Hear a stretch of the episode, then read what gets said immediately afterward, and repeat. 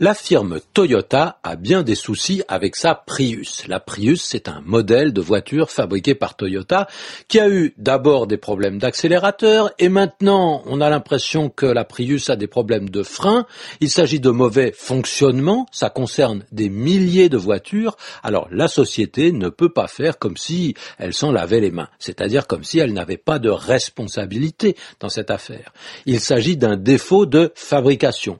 Alors, Toyota rappelle les voitures. Drôle d'expression quand même, rappeler les voitures. Eh bien, ça veut dire que justement, les possesseurs de voitures défectueuses, de voitures qui marchent mal, peuvent ramener leur véhicule chez Toyota, chez un garage agréé par Toyota, chez un concessionnaire, et on leur réparera la voiture gratuitement. C'est bien ça ce qu'on appelle le rappel des Prius.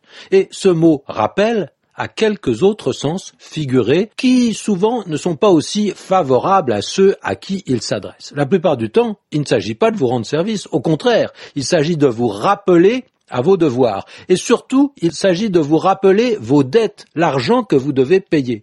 Un rappel de cotisation, par exemple, c'est une demande qui est faite quand vous n'avez pas payé tout ce que vous deviez. Et un rappel d'impôt alors, un avertissement pour vous dire que ha, vous n'avez pas payé la totalité de vos impôts et vous devez le faire.